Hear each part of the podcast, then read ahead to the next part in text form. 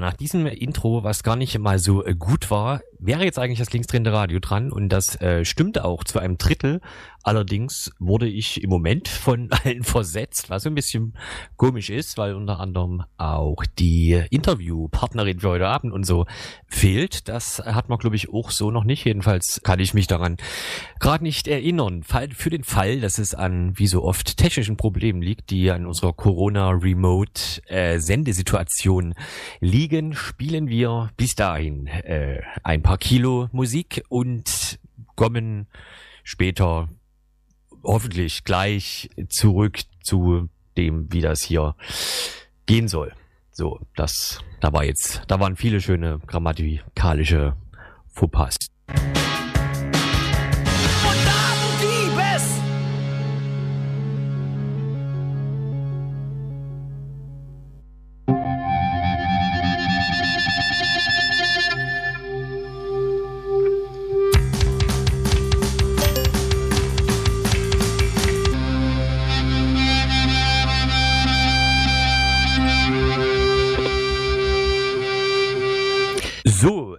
Jetzt äh, hört man wahrscheinlich mich wieder, jedenfalls wenn es so funktioniert, wie ich mir das denke. Und ähm, wir haben es vielleicht jetzt technisch äh, gerade geschafft, dass auch ein paar andere Leute dazugekommen sind. Ähm, genau. Und genau, wenn das jetzt also geklappt hat, das sage ich jetzt zum dritten Mal, diese Formulierung, dann haben wir jetzt David Bekrich und Jule mit in der Leitung, theoretisch. Hallo. Schönen, schönen guten Abend. Hallo, jetzt sind wir wirklich live, genau. Sehr, äh, ein ungewöhnliches, äh, ungewöhnlicher Beginn für das linksdrehende Radio. Ich kann kurz einflechten, dass äh, in Leipzig-Angel-Krottendorf ein Haus besetzt äh, ist. Äh, ich seit vier Stunden hier bin, ähm, auch noch im, im Gemenge bin und äh, genau, das vielleicht als aktuelle Einstreuung. Aber wir wollen jetzt reden äh, über ein wichtiges Ereignis, was, was am letzten Wochenende da, äh, da war, äh, stattgefunden hat, nämlich die äh, Landtagswahl in Sachsen-Anhalt. Sie wurde auch bezeichnet in den Medien als letzter Stimmungstest vor der Bundestags, die ja Ende September ansteht. Und genau, ähm, äh, wie immer, wenn wir über Sachsen-Anhalt oder die äh, ähm, äh, Faschisierung der Gesellschaft äh, sprechen, haben wir äh, David Bekrich äh, von Miteinander e.V. aus Sachsen-Anhalt eingeladen. Und David, ich starte einfach gleich mit so einer ersten Frage.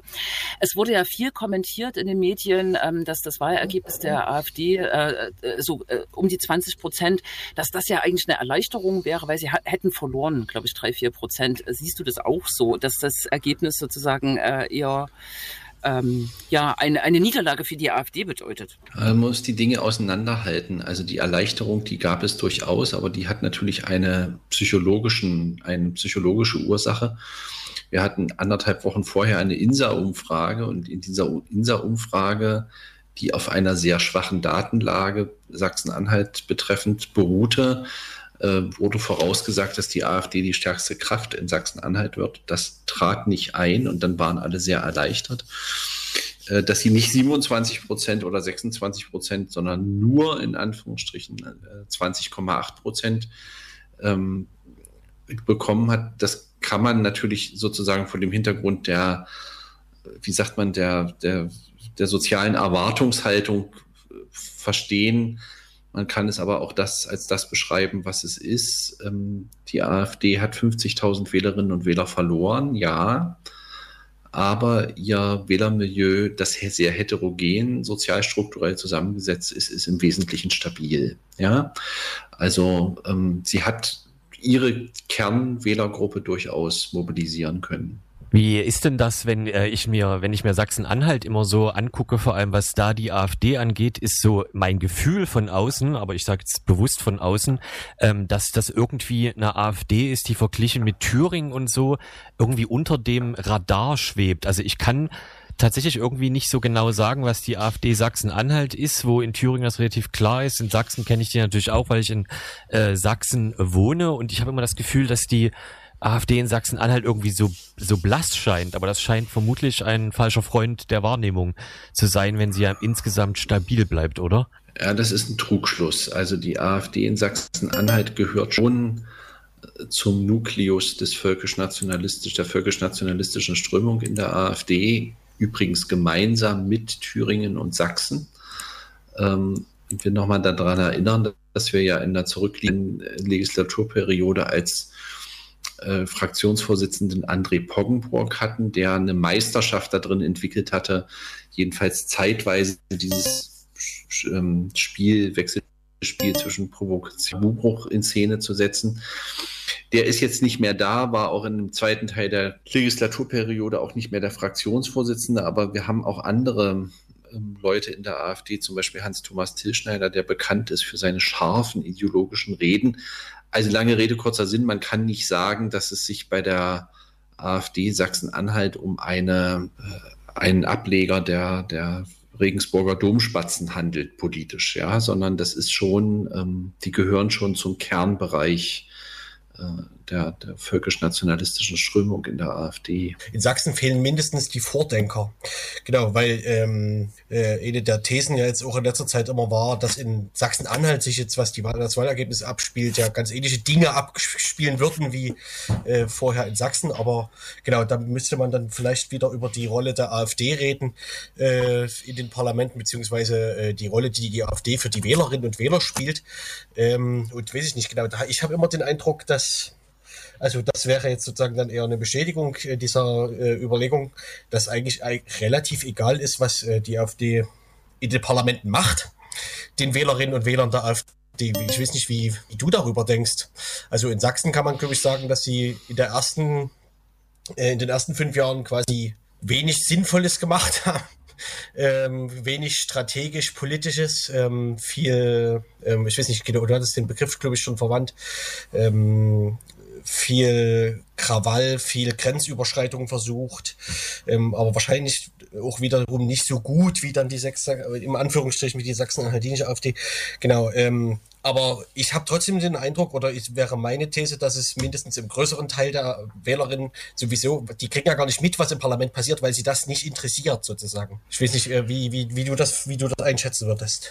Also was macht die AfD im Parlament? Und da muss man natürlich jeder Partei zugestehen, die neu ins Parlament kommt, dass sie sich da erstmal orientieren und sortieren muss. Das hat jetzt mit der AfD vielleicht nicht so zwingend viel damit zu tun. In der ersten Teil der Legislaturperiode waren die einfach damit beschäftigt, einen Strukturaufbau zu machen. Das ist, glaube wäre, glaube ich, bei jeder anderen Partei auch nicht anders.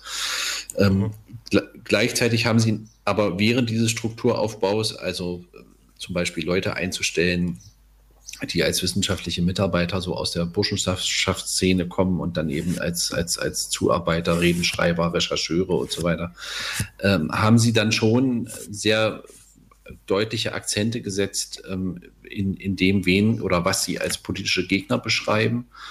Ähm, und äh, das, ob, ob und wie das außerhalb des Parlaments angekommen ist, das kann man ganz gut, glaube ich, an der Pre damaligen Presseberichterstattung, also 2017 an der Presseberichterstattung sehen, ähm, die die AfD zumindest zu einem Teil mit ihrem Kurs der permanenten Provokation auch so ein bisschen da als Taktgeberin funktioniert hat. Und im zweiten Teil der Legislaturperiode, also nach etwa 2,5 Jahren, war das auf eine gewisse Art und Weise auserzählt, auch weil die anderen Parteien insofern dazugelernt hatten, als dass sie jetzt sich gesagt haben, also nicht jede Provokation, die die AfD landet, ist auch ein Tabubruch. Ne? Ähm, das ist ein bisschen schwer auseinanderzuhalten.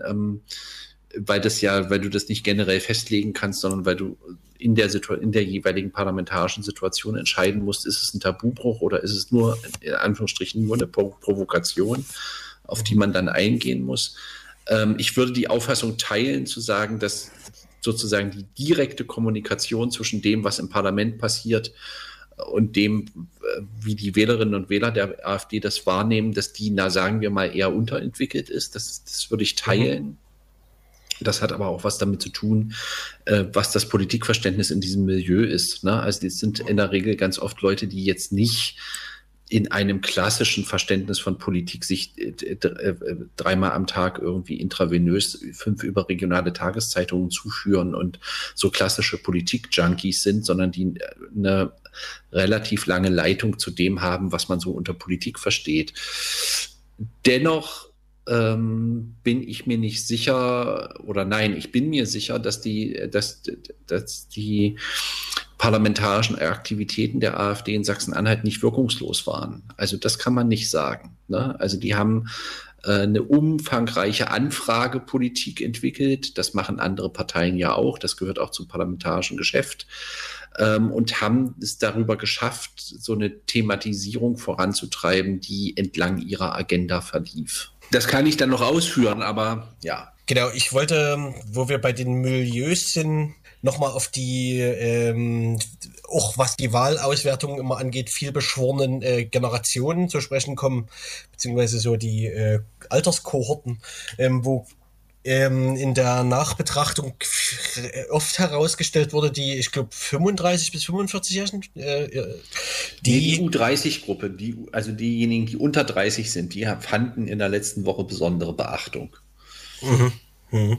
Genau. Und wir hatten im ähm, Vorgespräch schon mal kurz darüber gesprochen. Äh, du, du, warst ja der Einschätzung, dass äh, die Wahlentscheidungen dieser Gruppe eher überbewertet werden, während eine andere Gruppe außen vor gelassen wurde, nämlich die zehn Jahre älteren. Vielleicht kannst du, vielleicht kannst du noch mal kurz mir und den Hörerinnen erläutern, ähm, was, was hinter deinem Gedanken steht. Also hinter dem Gedanken steht der statistische Effekt, mhm. ähm, dass ja, 20 Prozent der unter 30-Jährigen haben die AfD gewählt. Aber die Hauptwählergruppe der AfD ist die Generation darüber, also diejenigen, die mhm. klassisch im Erwerbsleben stehen. Mhm. Äh, das sind ganz einfach dann absolute Zahlen, ne? Genau, ne? Also das ja. sind dann sozusagen Leute, die, die im Erwerbsleben stehen, zwischen Ende 30 und Ende 40 sind, männlich, formale Qualifikation Facharbeiter äh, oder Angestellte oder Arbeitslose und dann spulen wir mit von dieser Generation mal 20 Jahre zurück in Sachsen-Anhalt. Da waren die also äh, nach Adam Riese etwa 20 Jahre alt und agierten als Jung- und Erstwähler und haben damals ähm, zu einem nicht geringen Anteil äh, mit der Erststimme der äh, äh PDS ihre Stimme gegeben, also und mit der Zweitstimme der DVU ihre Stimme gegeben. Und ich hätte es gerne gesehen, dass dieser Aspekt noch ein bisschen stärker diskutiert worden wäre. Mhm. Äh, weil ich genau, vielleicht, ja, äh, führt deinen Gedanken gern zu Ende. Ich würde nur dann direkt im Anschluss fragen, was sozusagen zu der Zeit ähm, die DVU in Sachsen-Anhalt war. Nur, nur kurze Erläuterung, ja. Also die DVU, die Deutsche Volksunion, war sozusagen eine, ja, eine Retortenpartei gegründet von dem Münchner Multimillionär Gerhard Frey, der sozusagen faktisch, ohne dass irgendjemand wusste, was, wann, wie, warum und wozu, äh, diese Partei in Sachsen-Anhalt mit Geld aus dem Boden gestampft hatte, eine Materialschlacht ohne Gleichen vom Zaun brach. Das war ja das Zeitalter, als das mit dem Internet noch nicht so weit war. Ne? Also das lief alles noch analog.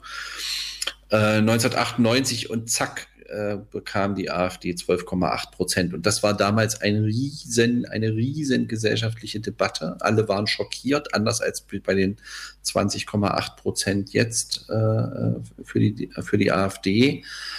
Ähm, und schon damals gab es die sozialwissenschaftliche Debatte, die gesagt hat, warum um alles in der Welt wählen die männlichen Jungen und Erstwähler in solch hohem Maße eine rechte Partei. Und was war, und die, was war die Antwort damals? Ja, die Antwort gab es nicht, aber es gibt natürlich sozusagen Indikatoren, mit denen man das messen kann. Also ich sage mal, ein Indikator ist ähm, die Frage der gesellschaftlichen Entwertung von körperlicher Arbeit. Ja, äh, auch der mhm. habituellen soziokulturellen Anerkennung von körperlicher Arbeit, also ich sage es mal weniger komplizierten Baufacharbeiter in der DDR der genoss hohe gesellschaftliche Anerkennung und hat übrigens auch gut verdient. Ähm, ein Baufacharbeiter im, in der neuen Bundesrepublik genießt ähm, und genoss wenig gesellschaftliche Anerkennung für eine körperlich sehr schwere und harte Arbeit, die auch noch schlecht mhm. bezahlt ist. Mhm. Und hatte in den 90ern im Zweifelsfall kaum eine Chance, einen Job zu bekommen, ne? Oder ja, auf dem Bau, auf dem, auf dem Bau vielleicht noch eher, aber in anderen ja. Bereichen eher nicht. Ne? Mhm. Mhm. Ja, genau. Genau. Und ähm, deine Überlegung ist jetzt quasi Na, meine diese, Überlegung diese Spaltung zwischen, zwischen, zwischen, zwischen Linke und ähm, DVU. Das ist vielleicht auch nochmal erklärungsbedürftig. Also Erst- ja, und Zweitstimme. Ne? Also das ist erklärungsbedürftig. Ich habe damals einen ein Text darüber geschrieben und veröffentlicht, der also damals 1998 oder 1999, in dem ich die These vertreten habe, dass es eine Übergangsbrücke zwischen einer formal linksautoritären Sozialisation zu einer formal rechtsautoritären Sozialisation gab. Ne? Also die, die vollzogen ist quasi. Ja. Die vollzogen ist und die sich festmachen lässt an der Zustimmungsbereitschaft von sehr vielen DDR-sozialisierten Jugendlichen am Ende der 1980er Jahre für zwei Einstellungsitems des Rechtsextremismus, nämlich für Nationalismus und für Rassismus. Also es gibt die berühmte mhm. Leipziger Jugendstudie, äh, mhm. 1987 herausgekommen, verfasst unter anderem von dem Leipziger Jugendforscher Peter Förster, wo die Einstellungspotenziale der Ostdeutschen, also damals der DDR-Jugendlichen erfragt wurden. Und das ist ja genau die Generationenkohorte, die dann summa summarum zehn Jahre später, ne, so. Und die, also, und meine These wäre jetzt zu sagen, oder nein, es ist nicht meine These, sondern es ist die These, die man überprüfen müsste, wäre, gibt es so etwas wie eine generationelle Fortsetzung dieser, dieses Momentums der Zustimmungsbereitschaft äh, zu rechten Politik- und Deutungsangeboten. Das hm, wäre, du meinst so im Sinne von wie die Väter, so die Söhne sozusagen, ja? Die ja, ja inzwischen ja, eventuell auch im wahlberechtigt, äh, wahlberechtigten Alter sind. Ne? Genau, mhm. ne? oder mhm. die Prägung in der sogenannten Generation Hoyerswerda, also diejenigen, die mhm. auf die eine oder andere Art und Weise in Interaktion mit dieser rechtsextremen Jugendkultur in den 1990er Jahren gestanden haben, die ja bekanntermaßen nicht spurlos an Ostdeutschland vorübergegangen ist und sehr viele Fundamente für das gelegt hat, was wir jetzt in Teilen des Landes beobachten können. Wie war das, wie war das dann dazwischen, sagen wir mal? Also zwischen 2000 und heute sind ja ein paar Jährchen vergangen. Ich vermute mal, die DVU hat es irgendwann nicht mehr reingeschafft. Die AfD gab es noch nicht. Gab es da, also wie, wie war die Zeit dazwischen? Kann man das sinnvoll sagen? Ja, die Zeit dazwischen ähm, hat die NPD versucht zu nutzen, um in den Landtag zu kommen. In Sachsen-Anhalt ist dann mal ähm, 2011 äh, ganz knapp an der 5%-Hürde gescheitert. Ähm, also letztlich muss man sagen, hat erst die AfD dieses Wählerpotenzial tatsächlich äh, mobilisiert, das wir jetzt sehen. Ne? Also wir wissen aus allen europaweiten sozialwissenschaftlichen Untersuchungen, dass es ein Wählermilieu von bis zu 25 Prozent gibt, die einer rechten, rechtspopulistischen oder rechtsextremen Partei ihre Stimme geben wollen. Die Frage ist immer, können die abgerufen mobilisiert werden? Und wir hatten lange Zeit in Deutschland eine hohe Integrationskraft des Parteiensystems in, in Richtung links, SPD und Grüne, in Richtung rechts, CDU, CSU. Das ist vorbei. Ja, wir haben jetzt eine Partei, die sozusagen auf einer gewissen Art und Weise eben diese, dieses sehr heterogen, sozialstrukturell äh, sehr heterogen zusammengesetzte Milieu mobilisiert und bindet, wobei man, glaube ich, sich klar machen muss, dass äh, diese Bindung kein Automatismus ist. Ähm, äh, also auch die potenziellen Wähler der, der AfD wollen immer wieder mobilisiert und abgeholt werden. Und das ist in der Flüchtlingskrise, in der sogenannten Flüchtlingskrise besser gelungen als in der Corona-Krise. Nur, dass man jetzt bei der Wahl nicht viel davon gemerkt hat. Ja, hm, das ist ein berechtigter Einwand, aber ich glaube, die AfD hat sich schon versprochen, dass sie stärker von der Frage der strategischen Kommunikation oder der strategischen Kommunikationsfehler der Politik der anderen Parteien in der Bewältigung der Corona-Krise profitiert. Mhm. Also es ist so ein bisschen der Streit um den Bart des Propheten, ne? So, das höre ich jetzt so ein bisschen aus euren Reaktionen raus. Ich glaube mhm. aber, dass es trotzdem wichtig ist, das zu, äh, zu differenzieren. Überzeugt ja. euch nicht gut.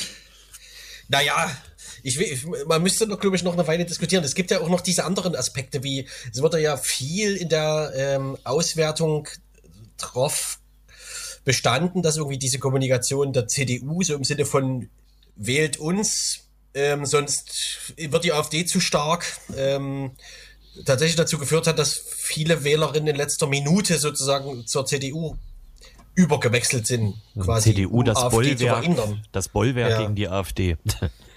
Ja, ja, das ist in den Bundesländern, wo die CDU ja besonders rechts ist, wie zum Beispiel Sachsen-Anhalt oder Sachsen ja besonders absurd, aber Das hat ja offensichtlich, also es ist ein Erklärungsansatz zumindest. Ne? Es ist ein Erklärungsansatz, der seine Wirkung nicht äh, äh, verfehlt hat, wie ich aus dem eigenen persönlichen Umfeld äh, erzählen kann, dass äh, selbst Leute aus meinem Umfeld, die sonst keine CDU-Wähler sind, diesmal die CDU gewählt haben, ähm, weil sie gesagt haben, wenn die AfD stärkste Kraft wird, äh, stellt sie auch die Regierung. Und ich immer gesagt habe, nein, wenn die AfD stärkste Kraft wird, muss sie erstmal einen Koalitionspartner finden, dann stellt sie die Regierung oder dann ist sie in der Regierung. Ähm, und ähm, äh, der Ministerpräsident Haseloff hat sozusagen die wirklich die Kunst äh, gehabt, ähm, sehr deutlich zu kommunizieren, ähm, dass sozusagen die Wählerinnen und Wähler, die die AfD nicht wollen, bei der CDU gut aufgehoben seien. Ähm, und die anderen Parteien, also namentlich SPD, Grüne und Linke, haben das offenkundig nicht kommunizieren können, um das jetzt mal mhm. diplomatisch auszudrücken. Zumal genau. Haseloff ja so ein bisschen äh, gefühlt, also wenn man es jetzt mit Sachsen vergleicht, Tabula Rasa vorher gemacht hat. Ne? Das, das war ja wohl das Bundesland, wo es dann den Stahlknecht äh, rausschmiss gab und so, wo ja eigentlich bis dahin man auch so ein bisschen dachte, naja, so ein bisschen ist ja die CDU vielleicht auch scharf auf diese ganze Geschichte mit der AfD, aber da gab es dann irgendwie gefühlt so ein ja, also so, so eine, so eine äh, 180 Grad äh, Drehung oder so. Äh, na, das glaube ich gar nicht. Also ich glaube, dass Haseloff als Person und sein Umfeld immer sehr stabil waren, äh, was die Frage der, des Verhältnisses zur AfD anging. Äh, ich glaube nur, dass Teile seiner Partei ihm da nicht folgen wollten. So rum wird, glaube ich, ein Schuh draus. Ne? Ja. So, und dann ist die Frage, wer hat sich da durchgesetzt? Und Haseloff hat auf den Tisch gehauen und hat sich durchgesetzt. Und ähm, der Erfolg gibt ihm auch in der innerparteilichen Auseinandersetzung, glaube ich, recht. Ne? So, also ich glaube, die, diejenigen in der CDU, die jetzt äh, gesagt haben, also man müsste doch mal prüfen, wie man mit der AfD in Interaktion tritt, ähm, die sind jetzt erstmal stillgestellt. Ich weiß nicht, bleibt noch das Dilemma beziehungsweise das Elend äh, der linken Parteien, ähm, so man die SPD mit dazuzählen will, ähm, der Grünen und halt der Partei Die Linke. Ähm, da wiederum hat sich ja die, die Linke zumindest in Sachsen-Anhalt jetzt relativ sehr dolle dem Ergebnis der äh, Linken in Sachsen angenähert. Äh, willst du dazu noch was loswerden? Mir fällt vor, mir fällt vor Frust keine sinnvolle Frage ein. Naja, im also es ist offensichtlich ein, ja, es ist offensichtlich ein schwieriges Feld, was gerade bestellt wird. Ja, aber die, ähm, die Ursachen sind, sind, liegen meiner Ansicht nach relativ ähm, nachvollziehbar auf der Hand. Ne? Also die, äh, die Linke hat hier in Sachsen-Anhalt das gleiche Problem wie in allen anderen ostdeutschen Bundesländern auch. Ähm, sie ist keine Volkspartei mehr, ähm, sondern sie ist eine Partei, äh, die aus sehr unterschiedlichen Gründen sozusagen um, um ähnliche Milieus wirbt wie die Grünen. Ähm, das, das ist nicht falsch, aber setzt sozusagen der Reichweite auch ein bisschen Grenzen. Ähm, und dann spielt in Sachsen-Anhalt sicher auch eine Rolle, ähm, das ist ja in der Nachwahlbetrachtung auch immer wieder kommuniziert worden, zu sagen, na ja, es gibt eben keine reale Machtperspektive. Ne? Also die Leute haben dann ein, zwei, dreimal Linke gewählt äh, und haben festgestellt, ähm, sozusagen, das bringt nichts im Sinne von, es hat keine direkten praktischen Auswirkungen. Und die Leute im, in Ostdeutschland haben ja ein sehr pragmatisches Verhältnis zu Wahlen und zu Parteien. Die fragen sich nämlich immer, was tut diese Partei für mich? Also nicht, was tut diese Partei allgemein in der Gesellschaft oder äh, für das Gute in der Welt oder für, für, für den Kaninchenzüchterverein im, im Nachbarort, sondern was tut diese Partei für mich? Ist sie in der Lage, den Supermarkt in meinem Ort zu erhalten? Ist sie in der Lage, die Apotheke zurückzubringen, die ich so? Und wenn sie das nicht tut, dann wird sie nicht mehr gewählt. Das ist ein bisschen ähm, ungerecht, ne? weil sozusagen, also egal, ob es jetzt die Linke oder eine andere Partei betrifft, ähm, die Wirkungsmechanismen von Politik doch etwas ähm, etwas mehr Umwege nehmen, als sich das manche Leute so vorstellen, aber so ist das.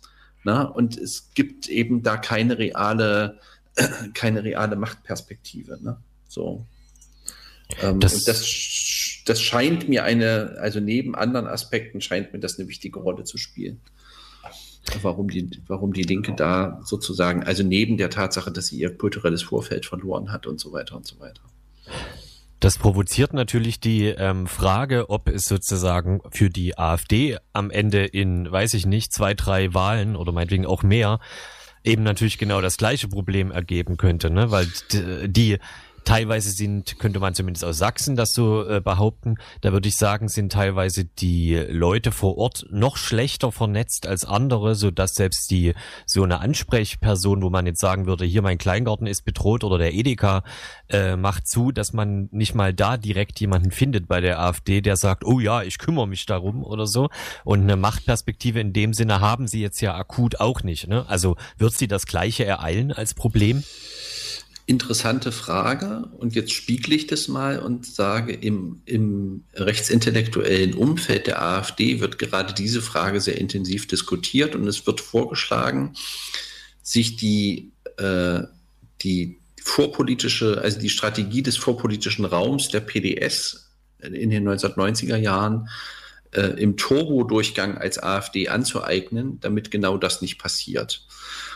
Ob der AfD das in den Regionen gelingt, muss man sich in den Regionen angucken. Ich glaube, es hat keinen Zweck, das pauschal beantworten zu wollen. Mein Eindruck ist folgender. Mein Eindruck ist, ähm, dass die AfD ihre bisherige mangelnde kommunale Verankerung in gewisser Weise zu kompensieren vermag, indem sie eine sehr geschickte strategische Kommunikation in den sozialen Netzwerken führt.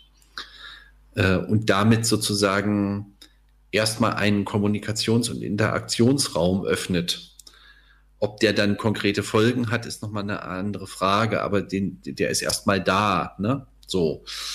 Welche, welche Wirkung das entfaltet, kann man mein, meiner Ansicht nach im Moment nicht, nicht sinnvoll beschreiben. Da wäre noch, ähm, also äh, hier und da wird diskutiert, dass in der Linken tatsächlich auch so eine Generation fehlt, nämlich lustigerweise jene, die irgendwie zur Wende junge Männer oder junge Frauen waren. Ähm, die ja offensichtlich. Ja, das hat ja seinen Grund. Ja, Warum die fehlt, hat ja seinen Grund. Mhm. Ja, äh, wahrscheinlich auch wieder nicht nur ein, aber ähm, da scheint es ja nur die Parallele zu geben, dass da die, ähm, äh, die Wahlentscheidung für die AfD wiederum relativ groß ist. Es ist vielleicht tatsächlich das gleiche Problem, oder? Also jedenfalls, jedenfalls ein ähnliches. Also äh, man kann sich ja noch mal angucken, wer hat denn in den 1990er Jahren äh, den Osten verlassen? Und das mhm. war ja die damals junge, also heute Mitte 40-jährige erwerbstätige Generation. Da sagen uns jetzt die Statistiker immer, ja, die kommen zurück, weil sie hier ein Einfamilienhaus erben oder feststellen, dass die Kinderbetreuung hier doch besser ist oder ähm, weil sie irgendwie das in Gelsenkirchen auch nicht besser finden als so. Alles gar keine Frage. Ich glaube aber trotzdem, dass dieses, dieses Fehlens ein, eines Teils einer Generationenkohorte tatsächlich ähm, ein Problem ist, nicht nur für die Linke, sondern auch für alle anderen Parteien. Mhm. Ähm, auch bei der Frage, wo rekrutiert man denn Leute, die jetzt bereit sind, vielleicht nicht sofort in den Landtag zu gehen, aber erstmal in so ein Kommunalparlament anzugehören, im Kreistag zu sitzen, als sachkundiger Einwohner sich um 19 Uhr da irgendwie so eine Ausschusssitzung anzutun. Also so eine, diese klassische kommunalpolitische Basisarbeit zu leisten. Ähm, mhm. Und da, also dieses Problem hat, haben die anderen Parteien genauso. Ne? So. Mhm. Also da Leute zu finden, die sagen, ja, das tue ich mir jetzt an und in vier Jahren kandidiere ich dann für den Landtag, weil ich habe mir in den vier Jahren diese oder jene Kompetenzen angeeignet oder sowas. Mhm. Mhm. Und sicherlich auch ähm, in einer vermittelnden Funktion, die sich ja ergeben würde, aus einfach aus dieser Mittelposition zwischen den Alten und den Jungen quasi in der Partei. Ne? Naja, egal, da kann man wahrscheinlich auch wieder eine Weile drüber diskutieren. Ähm, ich würde mich aber stattdessen bedanken und vielleicht zum Abschluss nochmal fragen, David. Die Aufregung war ja sozusagen groß medial vor der Wahl, nach der Wahl. Es hat sich relativ schnell wieder beruhigt. Ist jetzt irgendwie, wie, wie ist dein Eindruck gerade? Ist äh, der Rückkehr zum normalen Modus, ähm, also wird das jetzt wieder schnell gehen quasi? Ich glaube, das ist jetzt, also es, es gab jetzt ähm, nochmal so die eine oder andere überregionale Nachklappberichterstattung, aber eigentlich ist Sachsen-Anhalt jetzt schon wieder vom, vom Fokus der überregionalen Medien raus. Ich glaube, das wäre was anderes gewesen, wenn die AfD stärkste Kraft geworden wäre. Dann hätten wir hier äh, sozusagen Medienfestspiele gehabt, die vielleicht sich so zwei, drei Wochen hingezogen haben. Das ist jetzt vorbei. Das ist vielleicht für das Land gar nicht so schlecht. Und jetzt muss man so ein bisschen sehen, wie das sich für die Bundestagswahl ausnimmt. Weil das wird nochmal interessant. Na, bleibt zu hoffen, dass das auch, ähm, also dass die, weiß ich nicht, dass es vielleicht auch eine kleine Entwarnungsmeldung ist, sagen wir mal, für alle ähm, demokratische zivilgesellschaftliche Arbeit oder so. Ne? Das ja, wäre, ja, das, das muss man mal abwarten. Das muss man mal abwarten, weil ich meine, irgendwie in der nächsten Legislaturperiode äh, wird jetzt nicht gerade das Geld verteilen, äh, sondern das Gegenteil kommen. Also da, das, das sagen uns ja alle haushaltspolitischen Sprecher aller Parteien, sagen, mhm. äh, die, das Geld wird nicht mehr, sondern weniger und irgendwo muss man es einsparen und man wird es bei denen einsparen, die sich so, also das sind ja bekannte Rituale. Also insofern glaube ich, jetzt gibt es bis zur Bundestagswahl nochmal so eine Atempause und danach gehe ich davon aus, ähm, werden die Karten nochmal neu gemischt. Mhm. Also auch ja. im, im, Bundesland neu gemischt. Für die Frage, wer kann was wie, warum durchsetzen und so weiter.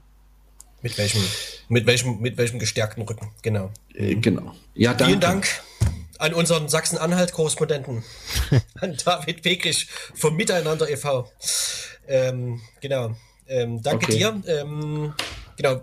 Du schickst uns noch einen Link zu einem Text, damit wir den äh, unter unseren Podcast stellen können. Ansonsten gibt es das Interview ja dann bei uns auf der Seite. Ne? Alles klar. Und gut, bis dahin. Genau. Ja, Mach's gut. Danke. danke. Ciao. Tschüss. Jo, und wir machen Werbung, wenn ich das richtig sehe. Korrekt. Gut. Äh, wir hören The Descendants, die man, glaube ich, ohne The ausspricht. Descendants mit, äh, mit, mit, mit, mit, mit Night Edge, wie auch immer man das ausspricht. Wir sprechen es einfach, wir sprechen es einfach nicht aus.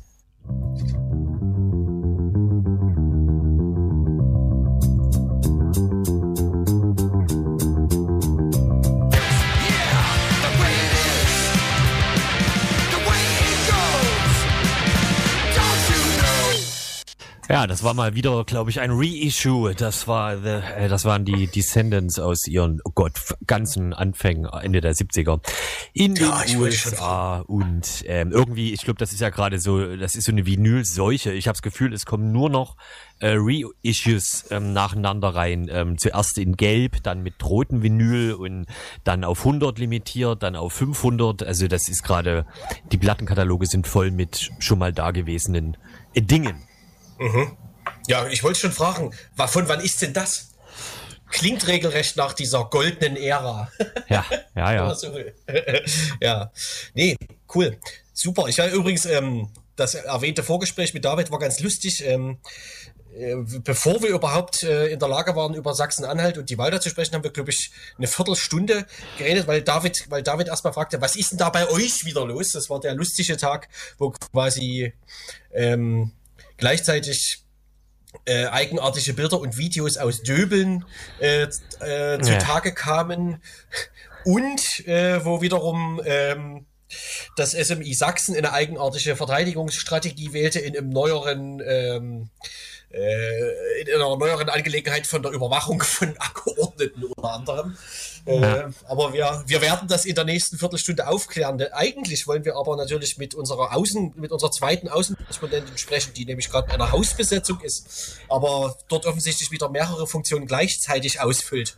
Ja, die naja, eigentlich ist sie nur für die nicht erreichbar ist. Ja, sie ist nur für die Außenwette zuständig, aber äh, mhm. das äh, genau das äh, hat mal wieder nicht geklappt. Genau. In, genau. In Leipzig gibt's gerade im Osten eine Hausbesetzung, äh, wie es scheint, wie es Twitter den Anschein hat. Genau. Und äh, äh, ansonsten ist das gefühlt äh, in Sachsen ja auch schon wieder vorbei. Ne? Also der, der, der, der VS hat gesagt, dass das war denen klar, dass das Quatsch ist, was sie da machen und sie machen es halt nicht mehr und damit wäre das also gegessen. äh. Und ist halt nur zu aufwendig, die Daten zu löschen. Ne? Das ist einfach, ja. wer soll das machen? ja, und Genau, und äh, Martin Dulich, der ja unter anderem betroffen war als stellvertretender Ministerpräsident, hat heute dann mitgeteilt, dass er nicht mehr als SPD-Vorsitzender äh, antritt. Damit durfte auch bei ihm das Interesse medial äh, zurückgehen, gefühlt. Und ja. Äh, ja, genau. Ansonsten. Ach, ach, so, aber das hat nichts damit zu tun, dass er jetzt nein, überwacht nein, wurde. Nein, nein, nein, aber. ach, die äh, wählen einfach immer so günstige Zeitpunkte für alles Mögliche bei ja, der ja. SPD. Auf jeden Fall. Äh, in, zu, in dem Zusammenhang günstige Zeitpunkte kann man ja auch nochmal sagen, dass gestern im Bundestag äh, diverse Abstimmungen waren. Unter anderem wurde einmal mehr ein, äh, genau, also die Rechtsgrundlage für die Quellen Telekommunikationsüberwachung, Vulgo auch Online oder ja Online-Trojaner, Staatstrojaner genannt, ähm, sozusagen möglich gemacht für alle Bundesländer, für alle Dienste etc. Dann wurden so ein bisschen Strafprozessordnungen in der Nacht, das war gegen 5.15 Uhr, die Abstimmung wurde geändert, äh, so dass jetzt äh, sowas wie ähm, diverse digitale Durchsuchungen bei Verdächtigen, die sozusagen verdächtigt werden, gut mit Technik umzugehen, auch in der Nacht zwischen neun und sechs stattfinden dürfen, weil da sind die ja immer wach und am, am Gerät mhm. und machen die illegalen Dinge. Genau. Und es gibt auch noch eine Änderung, dass zum Beispiel bei solcher Art Durchsuchungen, wie wenn zum Beispiel die Leute bei web.de, die Leute, also die Exekutivorgane etc. bei web.de und so anfragen nach äh, E-Mails und Mitschnitten, SMS etc., dass das nicht mehr mitgeteilt werden muss. Also muss keine Benachrichtigung darüber äh, geben, dass das passiert. Das ist ein bisschen wie 129a, da muss man ja auch irgendwie überhaupt nichts mitteilen und wenn am Ende rauskommt, dass alles sinnlos war, dass keine Konsequenzen. Das gibt's jetzt quasi auch schon für Einzelpersonen, kann man sagen, auch wenn der äh, wenn andere Sachen von 129a jetzt natürlich nicht vergleichbar damit sind. Aber kurzum, es war viel los im Bundestag und möglich gemacht hat das natürlich auch die SPD. Äh, da nochmal Danke. Mhm. Ja, äh, also Sozenbashing hier, Vor Vorwurf Sozenbashing hin oder her, aber das kann man, glaube ich, schon nochmal herausstellen, vor allem auch, weil diese Zeitgleichheit quasi von äh, Dulichs Überwachung und, und seiner und seiner Empörtheitskommunikation ähm, und das quasi, das die Absurdität nochmal sehr gut vor Augen geführt hat. Ja, und es, und es führt auch nochmal vor Augen, finde ich immer so wie, ähm, warum, also warum es sozusagen überhaupt die, diese Idee gibt, dass Leute nicht Politik verdrossen nur sind, mhm. sondern speziell parteiverdrossen, weil genau ja. zu dieser Frage wie zum Beispiel des Online-Trojaners du halt sofort, das Internet sei Dank, äh, quasi Tweets von Leuten wie Saskia Esken oder unserem Außenminister Maas ähm, hervorholen kannst, wo sie sagen, mit der SPD, und das ist halt noch nicht mal lange her, diese Tweets, mit der SPD sind Online-Trojaner etc nicht zu machen und dann ja. ist halt äh, Mitte Juni und naja gut, aber die SPD-Bundesfraktion, Bundestagsfraktion sieht das halt anders äh, und dann ja, genau.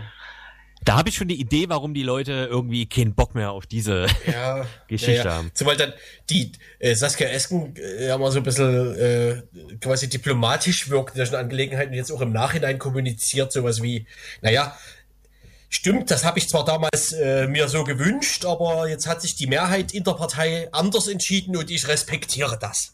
Also, gut. Ja, damit äh, dabei Schade. ist, genau, da, dabei ist ja die Meinung von Saskia Esken, die sie da äh, vor ein paar Monaten vertwittert hatte, das ist ja im Prinzip äh, Parteiprogramm. Also das ja. ist ja nicht mal überraschend, dass das ihre Meinung ja. war. Überraschend mhm. ist ja sozusagen eher die Meinung der der ja. Bundestagsfraktion, aber die ist natürlich in der Koalition mit der CDU. Und wir wissen ja, dass äh, vor allem diese Deals sehr gut klappen. Ne? Es gab ja da diverse Vorkommnisse in den letzten Wochen, äh, wo es so ein paar Gesetze gab, wo man drauf gehofft hatte, dass das was wird und dann äh, ja, nee, doch nicht. Also man fragt sich sozusagen, was was hat die SPD jetzt mal wieder dafür bekommen als Belohnung mhm. oder ja. meint sie das wirklich ernst? Das hat zumindest ein sächsischer Abgeordneter ja auf Twitter auch geschrieben, dass er der mhm. vollsten Überzeugung ist, dass es diese moderne Art und Weise der Instrumente für die Exekutive braucht. Genau, dann passiert das auch nicht mehr, dass Martin Dulich aus Versehen überwacht wird. Oder so. Keine Ahnung, was sie damit meinen. Ja, ähm, aufregen muss man sich, glaube ich, jetzt hauptsächlich darüber, ähm, nicht so sehr über diese Martin Dulich oder über die Martin Dulich Angelegenheit nur insofern, als es ja nicht nur ihn betrifft, sondern halt ganz viele Leute. Ähm, ja. äh, bleibt, glaube ich, noch festzuhalten, was ich schon wieder vergessen habe. Okay. Schade. Ach so, na klar.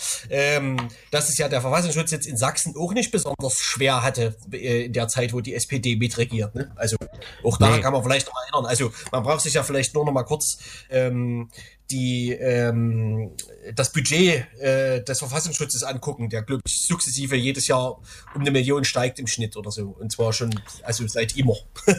ja, das ist ja auch so, äh, wie sagt man irgendwie, da reißt sich, der reißt sich, da beißt sich dann die, die, die Ratte äh, selbst in den Schwanz und so, weil ähm, die, selbst wenn man davon ausgeht, ähm, dass dass zum Beispiel jetzt was los war bei Dulich und anderen mit den Informationen, die der VS da gespeichert hat, dass das quasi einfach nur ein idiotischer Beifang war, auf dem gar nicht aktiv sozusagen äh, verarbeitet oder gespeichert äh, wurde und dass sozusagen man da viel zu viel Professionalität unterstellen würde in dem sächsischen mhm. Verfassungsschutz, wenn er das ja. aktiv gemacht hatte, ändert das ja leider nichts an dem Fakt, dass es dann einmal gespeichert ist und sozusagen mhm. später äh, ja einfach, wie man möchte, aufgerufen werden kann. Das ist so ähnlich ja, wie mit klar wie mit äh, der russischen Exekutive, wo ich mich teilweise immer lustig gemacht habe, zum Beispiel, dass man jedes Mal, wenn man in Russland bis vor ein paar Jahren eingereist ist, dass man da so Zettel ausfüllen muss, wann man einreist, wann man wieder ausreist. Es muss irgendwo in Moskau ein, ein, einen unterirdischen Keller geben, wo diese, diese Touristendinger äh, quasi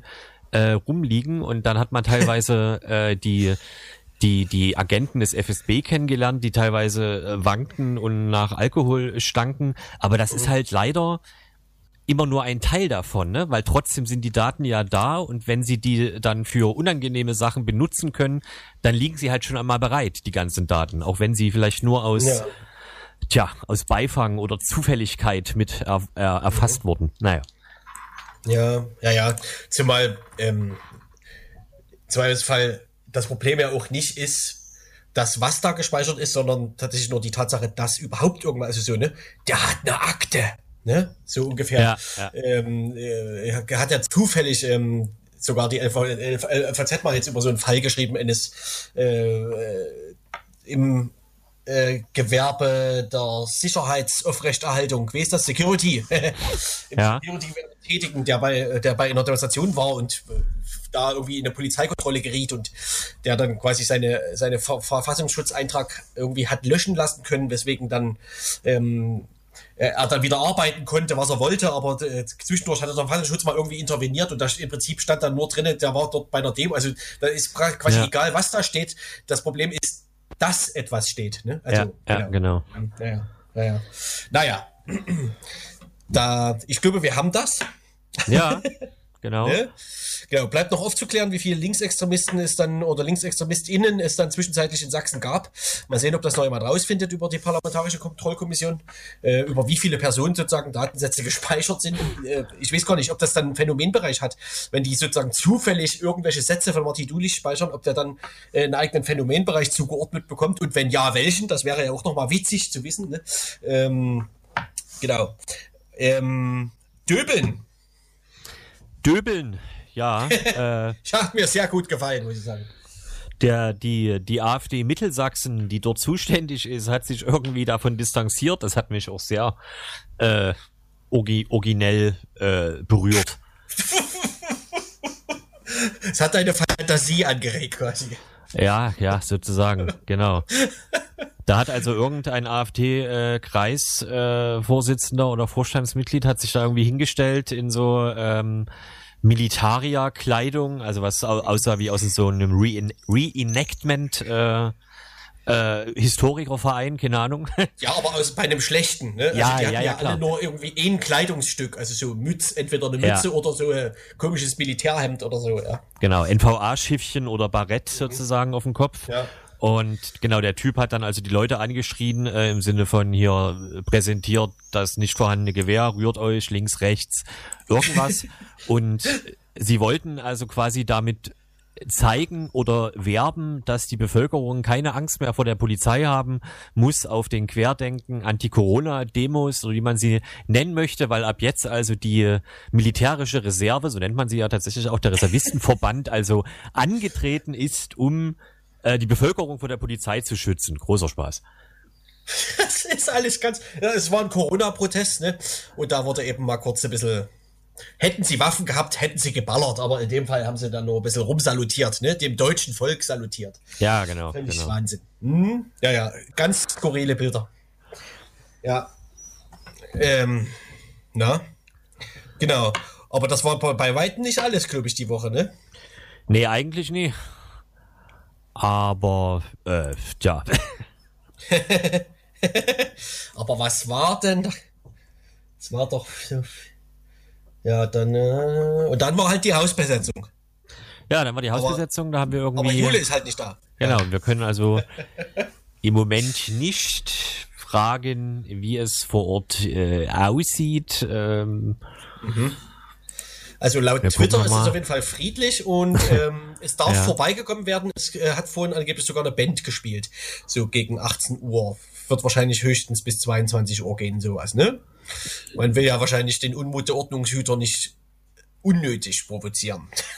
ja, dann, dann dürfte aber ja vermutlich auch noch geräumt werden im Laufe der Nacht, oder? Also ich meine, nicht. das- das lässt das sich, das ja lässt sich so- immer so schwer, sehr schwer vorhersagen. Ja, genau, aber, das war ja mal so die, die Leipziger, wie sagt man, äh, Linie im Prinzip, Ja, genau. dass, dass da wenig Federlesen gemacht wurde, auch wenn es erstmal irgendwie, äh, ja, Wah! was denn jetzt? Oh, ah, Entschuldigung, ich habe gerade äh, gesehen, dass äh, auf dem berühmten Kurznachrichtendienst Twitter, dass ähm, Marco Böhme äh, mit Jürgen Kasek ähm, ein Herz formt. Naja, das, äh, wem die zwei Namen was sagen, der mag sich darunter was vorstellen. Mich hat's erschrocken. Okay. Ja. Ähm, No? ja. Ja, Also ob da heute Nacht was passiert, das können wir nicht prognostizieren. nein, nein. Da wollen wir uns, ne? Genau. Also geht hin, Leute. Das, da würden sich die Leute vor Ort freuen. Tiefe 3 ist, glaube ich, der Hashtag.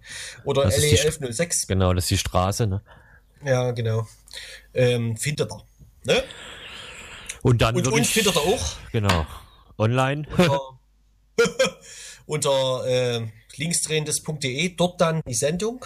Dort dann die Sendung, richtig? Nochmal zum Nachhören und sonst in zwei Wochen wieder an dieser Stelle. Ha. Genau. Ne? Bis dahin, äh, wir verbleiben mit freundlichen Grüßen. Jetzt grüßt Jule. Tschüss.